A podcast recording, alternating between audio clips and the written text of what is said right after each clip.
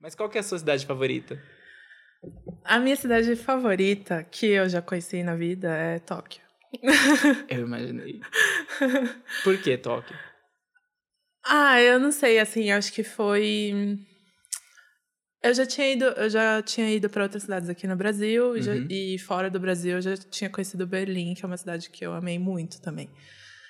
Mas eu acho que tem a ver com ah, minha origem, minha família, então tipo muitas coisas relacionadas à cultura japonesa, porque eu sou mestiça e tudo mais. E aí, sei lá, é tudo tão diferente lá, né?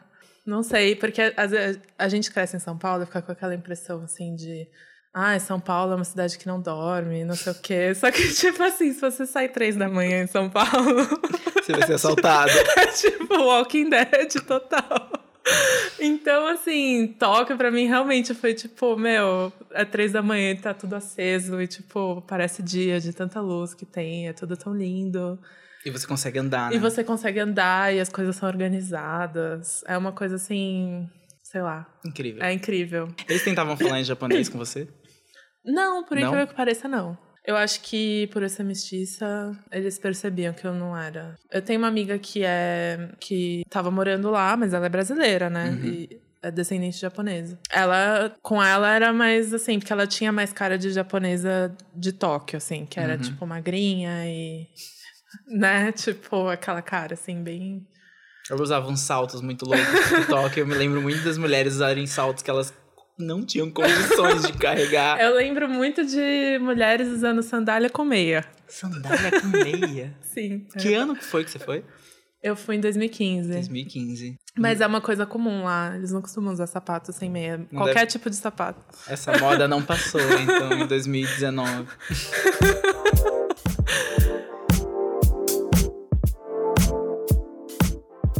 Bem-vindos às Cidades Imaginárias. Eu sou o Denis Pacheco.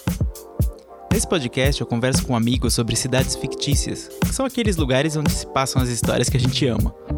A ideia aqui é imaginar como seria a vida nesse espaço inventado e teorizar sobre como ele afeta os personagens e nós, o público.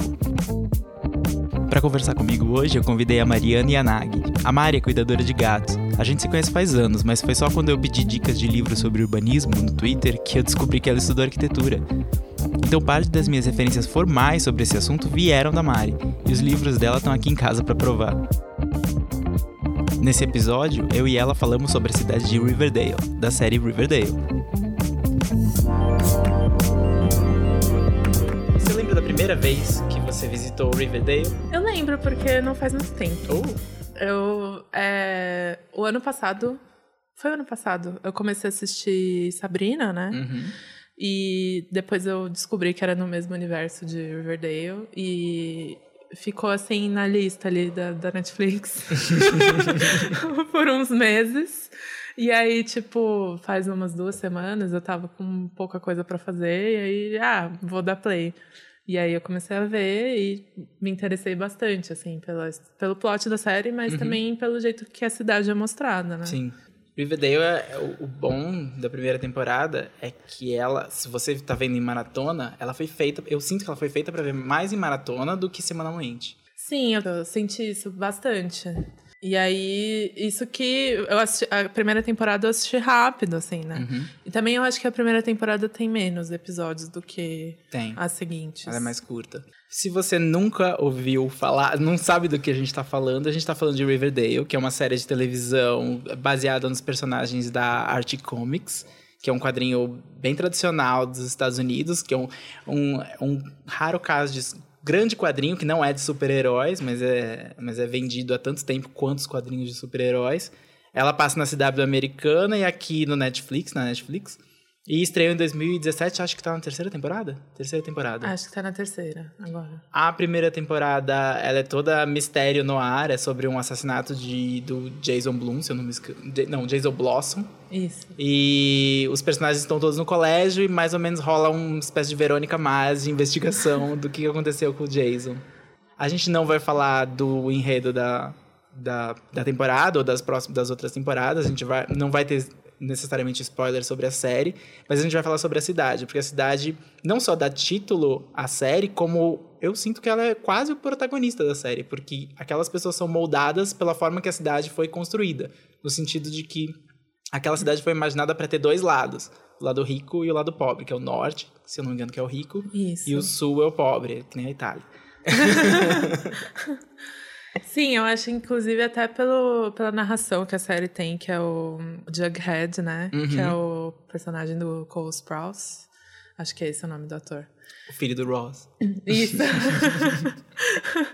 ele, ele que faz a narração e é, e é como se fosse um texto jornalístico dele contando sobre a cidade, sobre as coisas que acontecem, mas é muito centrado, assim, muito focado é, na vida na cidade. É como se a cidade tivesse vida própria, assim. A cidade, ela é meio. Nos Estados Unidos, eu não, não sei exatamente em que estado ela é, mas ela tem um clima mais temperado, então ela, ela é sempre. Você raramente vê o verão na cidade. Pelo menos na primeira temporada é quase. É outono e inverno, né? A a coisa. É, eu acho que a temporada começa no verão, Uhum. mas é, vai passando rápido, Vai assim. passando rápido. É, e pelo que dá a entender, até pelo, é, pelo negócio principal da cidade, que é o Maple Syrup, não é tão longe do Canadá. Eles mencionam até Toronto. Faz sentido, porque não tem muito sol. É, ela tem. Até tem. Eu sinto que tem um filtro em Riverdale, que é meio esverdeado pro azulado. Sim, parece que sim. Não bate muito sol naquelas pessoas. Elas não têm muita vitamina. Vitamina E.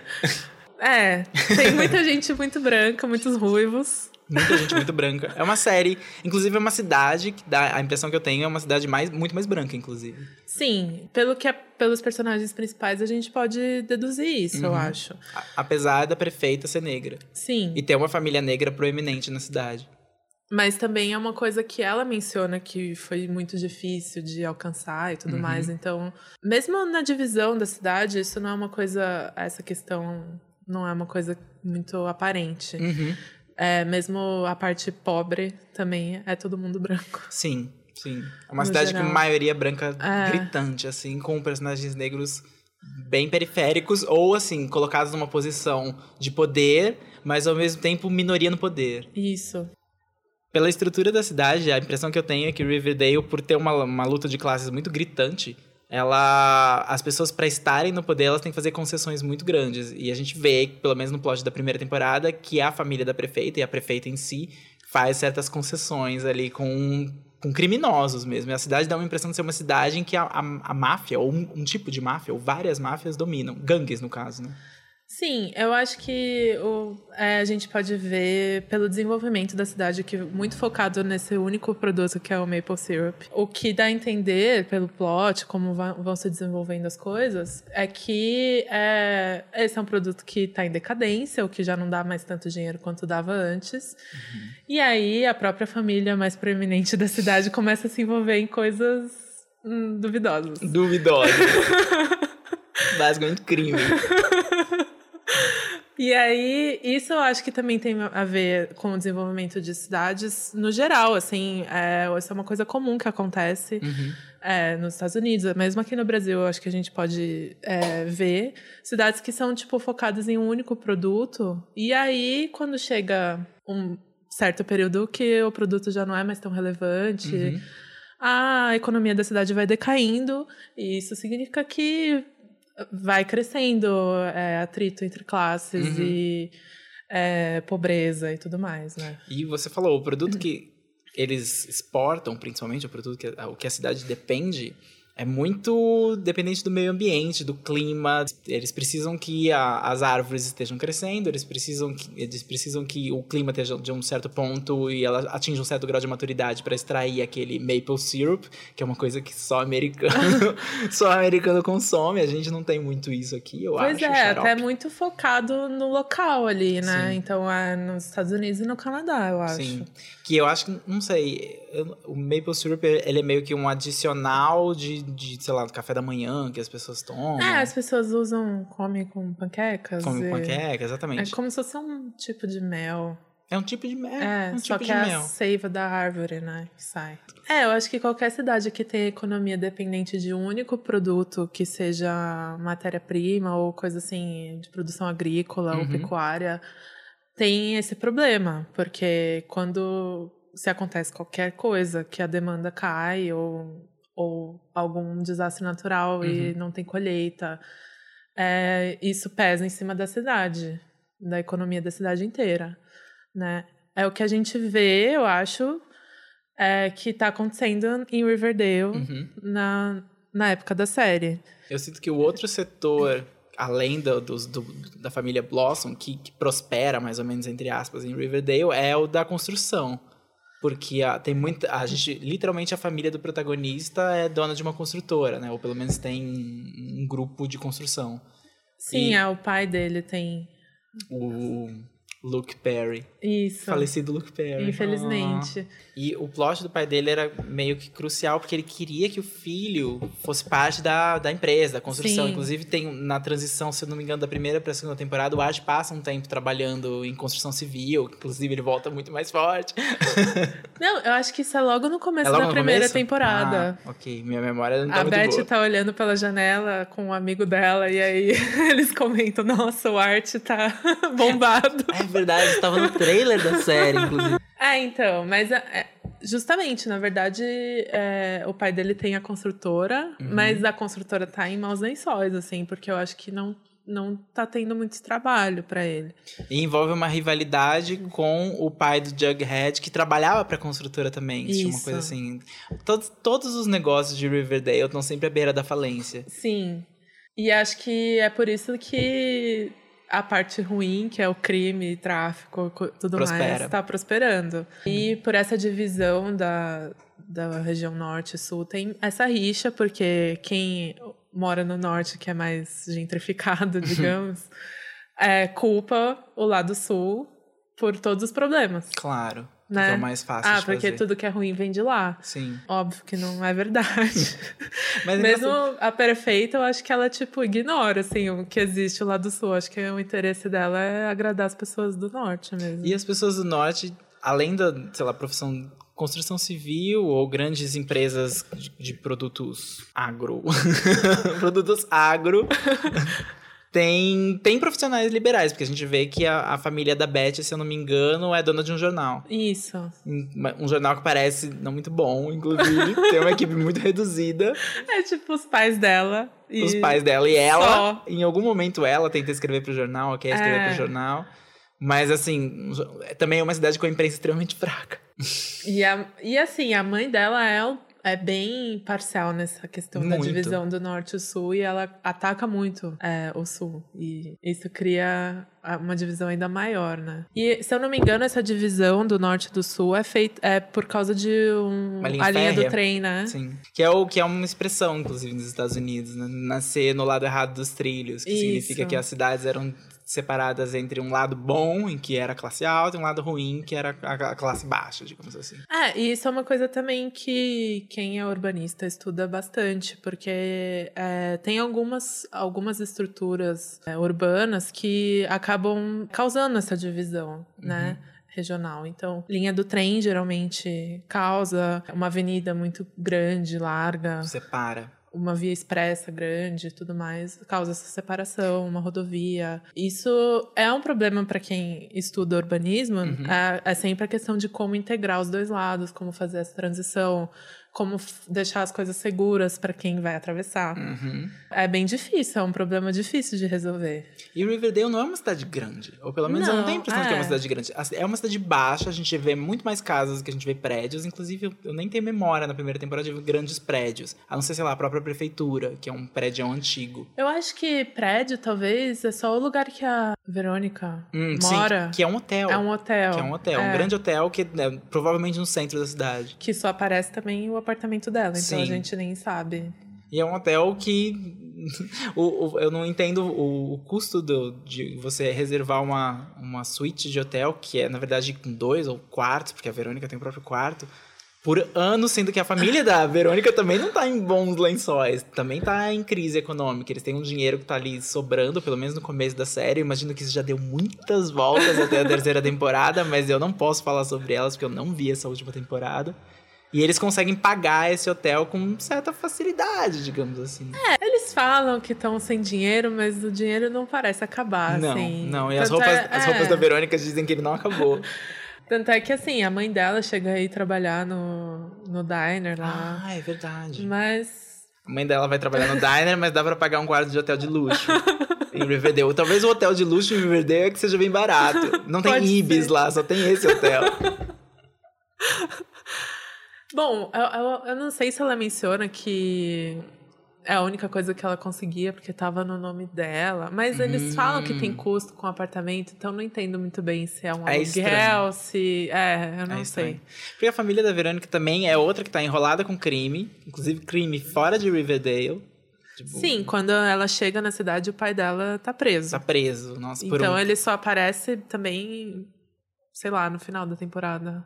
E ele tá preso por um crime de colarinho branco, uma coisa Sim. assim, uma coisa corporativa, industrial que com, envolvendo Nova York, porque ela vem de Nova York, uma coisa assim. Sim, eu acho que é coisas assim de sonegação de impostos, estelionato, clássico, etc. Engraçado que quando o criador deu uma entrevista sobre Riverdale e eh, Sabrina fazendo um crossover, ele chegou e chegou à conclusão de que era muito difícil fazer esse crossover, porque enquanto Sabrina se passava numa cidade em que a norma era a mágica, Aham, Riverdale se passava numa cidade em que a norma era o crime. aham. E ele queria manter crimes separados da mágica, o que eu achei muito curioso, que ele não conseguia ver como é, as duas cidades poderiam coexistir, mesmo que a gente saiba que elas são no mesmo universo, mesmo que tenha pistas de que elas são no mesmo universo, como elas poderiam coexistir com, com centros dramáticos tão distintos. E eu achei isso curioso, porque a Sabrina foi pensada para ser o plo- plot da segunda temporada de Riverdale, originalmente. A Sabrina, é, a Sabrina seria uma aluna na escola. A escola é o ponto central da série e o centro da ação da cidade também, porque Sim. tudo que acontece veio dos alunos de alguma maneira. Mas a Sabrina seria uma, seria uma, uma aluna nova na escola e ela teria poderes. E isso radicalmente alteraria Nossa, a isso história. ia transformar tudo. Radicalmente alteraria a história da cidade, inclusive, porque ia, ia ter um plot de que a cidade não só separou seus ricos dos pobres é, geograficamente, fisicamente, mas ela separou também os humanos dos bruxos. Nossa, isso eu acho que foi uma decisão inteligente eles separarem, porque até o desenvolvimento, eu não terminei a segunda temporada de Riverdale, mas estou assistindo. E o desenvolvimento, os desdobramentos que acontecem depois que acaba a primeira temporada fazem muito sentido nesse mundo, porque é meio assim, ah, a gente descobriu quem cometeu esse crime horrível, que, né, foi uma, é uma marca horrível na história da cidade e tudo mais. E por acaso esse cara também era um chefão do crime, tipo, né? é traficante de drogas, basicamente. Sim. E aí, tipo, tá, está resolvido, só que não tá resolvido, porque os problemas continuam aí, ainda tem droga nas ruas, ainda tem. E isso é uma coisa muito real, assim, de crime, principalmente em ambiente urbano, que você prende um cara, só que outro cara entra no lugar dele e as coisas continuam. Os problemas não acabam aí. Uhum. E eu acho que também mostra muito o problema de quem tá no poder, os governantes e tudo mais, tentarem só resolver aquilo, aquele problema ali sem procurar a causa, Sim. né? E aí isso é bem legal, porque mesmo sendo uma cidade, acho que relativamente pequena, pelo que a gente conhece da Uhum. série, tem uns problemas de cidades grandes, assim, né?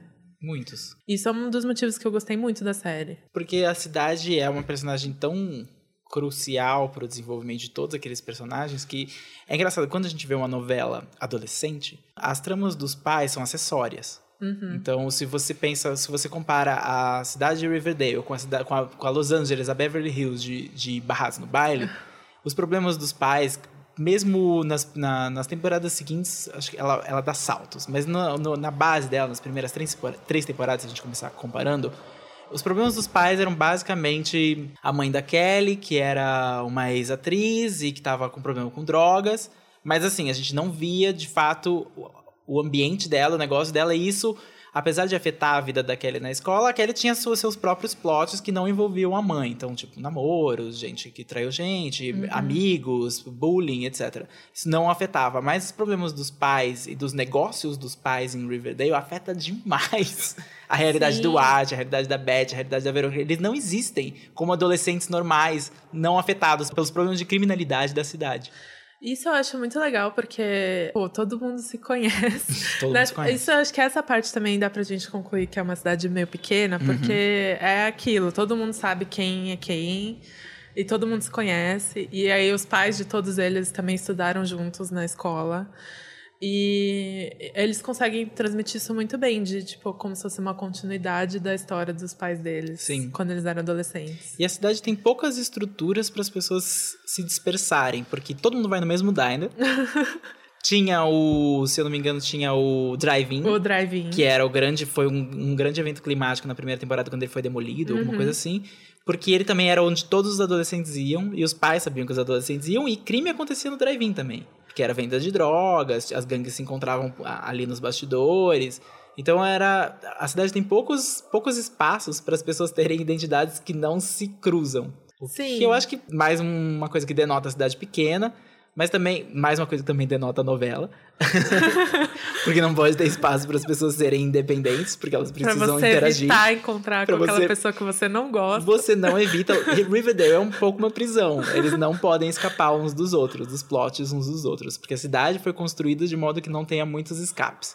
O que eu acho sempre curioso, tipo, em pensar como ela teria um paralelo com a vida real. O que eu acho que todo mundo que morou numa cidade pequena talvez chegasse para mim e falasse: Mas isso acontece.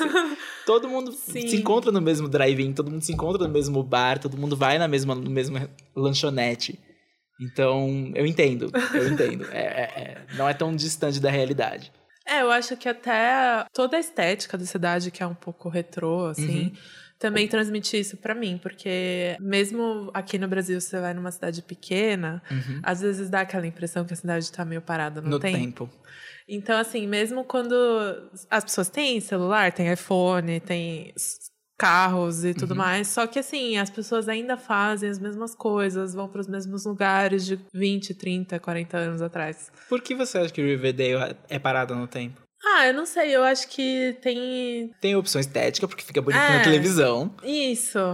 Mas eu acho que tem isso também, de tipo. E é uma coisa que é verossímil até você ver. É uma cidade que foi construída com base numa única força econômica. Uhum e tem só aquele lugar para ir. A criminalidade não permite que a coisa avance, porque você tem Sim. que fazer pactos e acordos com as mesmas famílias, as mesmas máfias, as Também, mesmas gangues. É, dá a impressão que tem essa separação de classes desde sempre. Não tem interesse nenhum em resolver essa separação de classes, a não ser pelos próprios adolescentes que se aproximam, né, uns dos outros. Sim. Que são menos cínicos, talvez, do que os pais. Assim, é tudo, é tudo mostrado de uma forma bem extrema, né? Sim. Então, tipo, até quando o Jughead vai pra escola, que é do lado sul, a escola, meu Deus, aquela escola. Em dois pedaços. é tipo assim, detector de metal na entrada Sim. e tipo as paredes e o chão e o teto pichados. E, e assim, eu acho que eles fizeram isso de propósito para demonstrar que realmente não existe nenhum interesse público naquele lugar, em ajudar a melhorar aquele lugar. E aí a coisa vai só piorando. Uhum. Mas quando você vai ver as pessoas, os jovens que estão naquela escola e os jovens que estão na Riverdale High, uhum. eles têm as mesmas coisas de usar droga, de não sei o quê, só que os outros são ricos. Sim. E ficam impunes pelos crimes que eles cometem. Exato. Então é, é diferente pra CW, eu acho, fazer uma, uma série com adolescentes na escola com temas tão adultos. Isso é, é, inédito. E eu acho que o material que eles também estão adaptando não é adulto assim. É. A Riverdale dos quadrinhos, eu imagino, e isso é só uma teoria, que é bem diferente da Riverdale que a gente assiste na televisão. É, eu nunca li o Art Comics, mas eu sempre tive a impressão que era uma coisa mais light, assim. Sim. E mais de meio comédia e tal. E é uma coisa baseada nos anos 50, então é. adolescentes e esportes e milkshake no diner Uhum. e relacionamentos e casinhos e triângulo amoroso. É uma coisa, é pra ser mais leve. Mas eles, por causa da estrutura que eles montaram pra cidade, a série mudou drasticamente. O universo das, dos personagens mudou dramaticamente, acho. Eu acho também que tem essa coisa da estrutura de como é o sistema educacional Uhum. nos Estados Unidos. Também faz parte dessa coisa de estar parado no tempo. Então, Uhum. assim, é, que é uma coisa que a gente tem referências de muitos filmes, muitas séries.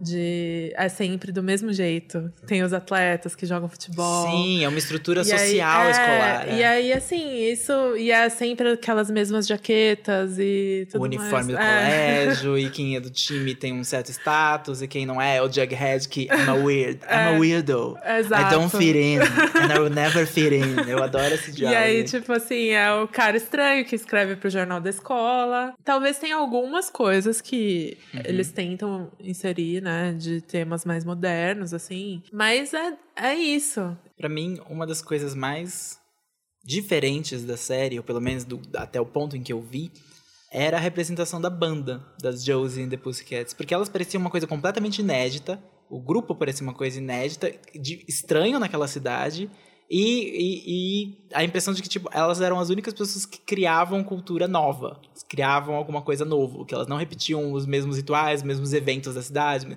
Tipo, a Josie and the Pussycats era uma coisa completamente inédita na cidade, mas eu não sei se eles conseguiram manter isso a ponto de ser interessante para as pessoas. É, eu não sei. Eu, eu, eu gostei muito quando apareceu. Eu também. E eu acho que é legal porque elas trazem uns temas Uhum. Importantes. é, a assim, discussão né? do racismo É. só existiu com elas. Com elas, Só existiu com exatamente. elas. Mas ao mesmo tempo, a Josie, por ser filha da prefeita, ela tem que respeitar certas regras, ela Uhum. tem que seguir coisas que a mãe dela fala, porque é tudo questão de manter uma imagem, né? Uhum. E o pai dela é da indústria da música, então, tipo, ela tem toda essa coisa de querer impressionar ele e tudo mais. Ela é a única pessoa na cidade que, além da Verônica, talvez, mas que tem uma ligação cosmopolita Sim, com um fora da cidade. sim. O que é raro também, mas eu não sei, não sei até onde eles podem explorar isso, porque eles não podem, de fato, tirar os personagens da cidade. Então não dá pra explorar isso. É, então, isso que eu não sei pra onde Uhum. vai, assim, porque é, conforme eles forem ficando mais velhos, eu não sei, entendeu? Se a, se a história vai ser sempre eles no high school forever. Eu acho que a tendência nesse tipo de universo é mantê-los perto do centro. Então pode ser que não exista um, um Riverdale High School porque eles vão se formar. Mas será criada Riverdale University. E todos eles vão será estudar na, lá. É, que será nas- na, periferia e todos eles, mesmo que te- tenha um grande plot de alguém que passou em Harvard ou Yale, alguma coisa vai impedir que ela vá para Harvard ou Yale, ou que ela vá e depois ela volte por um tempo e passe a fazer parte da universidade. Porque quando você constrói uma, um universo ao redor de uma cidade pequena, é é um paralelo com Gilmore Girls. Mesmo que a Rory tenha aspirado uma vida cosmopolita em Nova York, trabalhando para New Yorker, é, foi de uma universidade de elite que não era em, em Stars Hollow, o universo da série atraiu ela de volta quando a série voltou para Netflix. Ela, Sim. ela foi forçada, entre aspas, a, a voltar para a praça da cidade, pro coreto, pro jornal da cidade. Porque isso é o que, quando você constrói uma cidade muito carismática, ela se torna meio que um, um buraco negro. Ela atrai toda a luz dos personagens. Eles precisam viver em função dela. E eu acho que Riverdale é, tipo, atualmente, a série que mais deixa isso claro. Que eles não Sim. podem sair dali. É, tanto é que eu acho que o, na segunda temporada o- começa de um jeito, assim, super chocante e tal. Uhum, claro. E aí é, tem todo esse negócio de as pessoas não querem mais ir no, no Pops Diner. Pops Chocolate Shop, é isso? Pops Chocolate Shop. Tô completamente anacrônico, inclusive. E aí tem toda essa coisa que eles se unem pra tentar salvar o diner. Porque, gente, é claro, se aquele diner fechasse, É o, Acabou a os série. espa- é, Acabou. acabou o único espaço fora da escola que eles podem de fato se encontrar e, e não estar estudando ou não estar resolvendo problemas. é tipo, sei lá, Friends e fecha o O Central, Park. Apesar deles morarem em Nova York, só existe o Só Central Park. existe aquele café. Sim. E é isso. Falando nisso, se você tivesse que pensar em atrativos de Riverdale, o que te faria querer morar lá? Querer morar lá. Querer morar, ousado, ousado. O que te faria? o que- Onde você iria? Tem, ou onde as pessoas que não são adolescentes vão? Será que tem, sei lá, shopping ou cinemas, Restaurante. restaurantes bons? A gente não tem essa, a gente tem essa esse vislumbre, a gente consegue imaginar. Eu imagino que, sei lá, pessoas da elite devem ter lugares pra ir. Eu acho que tem o cinema. Tem um cinema. Em algum lugar, em algum episódio aparece o cinema. Já é que alguma também coisa. deve ser daqueles bem cidade antiga. Sim, sim. Importante ter um cinema na cidade. Eu acho que é, seria o meu escape. Eu tô pensando o que, que eu faria lá, tipo, pra viver a vida. Eu ia ter sofrido no colégio, com certeza, porque gay no colégio, não rico, vai sofrer um pouco, mas provavelmente amigo do Jughead, mas ele não ia gostar muito. A gente não ia se dar muito bem por muito tempo, porque ele é um pouco difícil. Acho que você tá, poderia namorar o Kevin, que é tipo o único gay que existe na série. Tá aí uma série e, com tipo... pouquíssimas minorias, até os gays também só tem. E tipo, uma... esse, é, esse é o problema da vida dele, ele não consegue achar um namorado. O que denota. O que eu tenho certeza que Riverdale tem vários gays. Sim. Mas a cidade não. Sim, inclusive, ah. uma das locações da cidade é a floresta, onde a galera vai pra uhum, ter encontros casuais. É verdade, isso é um plot da primeira temporada, uhum. inclusive. Eu não teria muita coisa pra fazer. Você teria muita coisa pra fazer em Eu acho que não. Eu acho que não. Eu tô pensando onde eu poderia trabalhar, gente, sei lá. Tem um jornal, então eu me vejo pelo menos tendo um empreguinho ali, porque eu acho que eu conseguiria cobrir buracos. Não ia querer cobrir a prefeitura, porque aquilo ia ser um vespeiro e eu não quero morrer. O que é bem possível em Riverdale. Mas eu acho que eu conseguiria cobrir, sei lá, quando tivesse a parte a ilustrada da, de Riverdale, tivesse show, tivesse alguma coisa, tivesse o alguma show, estreia. Os shows da Josie e as gatinhas. Provavelmente podia fazer, podia ser esse o meu, meu trabalho. Esse é o atrativo para mim, na verdade. Eu acho que eu ia ser o setorista de Josie and the Pussycats, eu ia cobrir elas onde elas fossem. Eu penso que eu visitaria Riverdale para tomar um milkshake. Porque parece muito porque bom. Porque parece ótimo. Mas talvez seja o atrativo. E aí. eu... Assim, não sei. Talvez o atrativo seja que só tem pessoas bonitas lá. Isso é um como toda, sobrenatural. Como toda série da CW. Verdade, verdade. É a lei. É lei, todos é jo jovens e bonitos com perucas horríveis. Ah, sim. Ou cores de cabelo completamente questionáveis. tipo, sim. o vermelho do arte não é ruivo. Não, e é natural, hein? É pra ser natural. Claro que é. Claro que, que nem é da. A Blossom. Sherry Blossom. Ugh. Bom, milkshake é um bom atrativo para qualquer pessoa, acho. É o único, talvez, que todo mundo pode ap apreciar. Sim. É, eu não sei. Em questão de estrutura da cidade, não tem muito atrativos para mim. Porque eu gosto de morar em cidade grande mesmo. Uhum. Me acostumei, acho, porque eu cresci assim. Tanto é que a minha cidade preferida é Tóquio. e o que, que a gente podia trazer de Riverdale para nossa cidade de bom? Continuando no mesmo tema é muito difícil.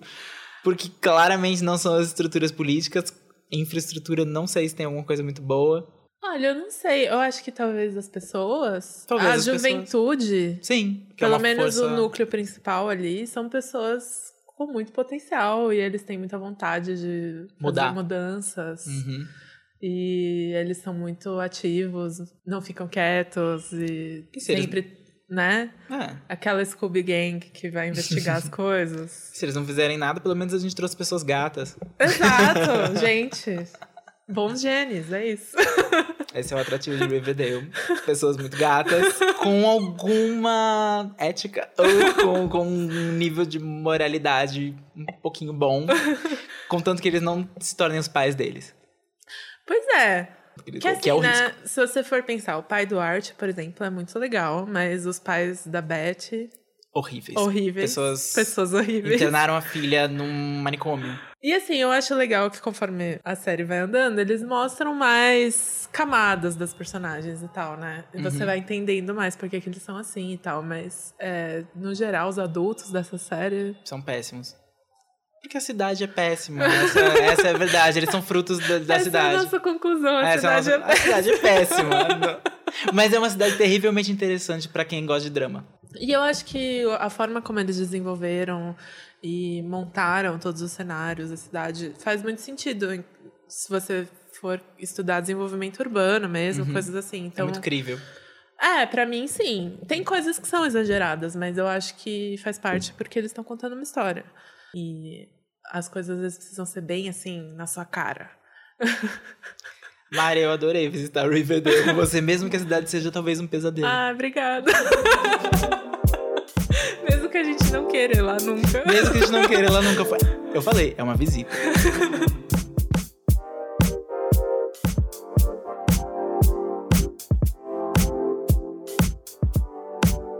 E essa foi a nossa visita à cidade de Riverdale. Se você gostou do Cidades Imaginárias, segue a gente no seu aplicativo favorito de podcast. E quando puder, deixa um comentário lá na Apple Podcasts. Isso ajuda a gente a ser descoberto por mais pessoas. Eu sou o Denis Pacheco e você pode me encontrar no Twitter, DNCP. E pode achar mais informações sobre esse podcast no site dncp.me barra Cidades Imaginárias. É sem acento. E até a próxima!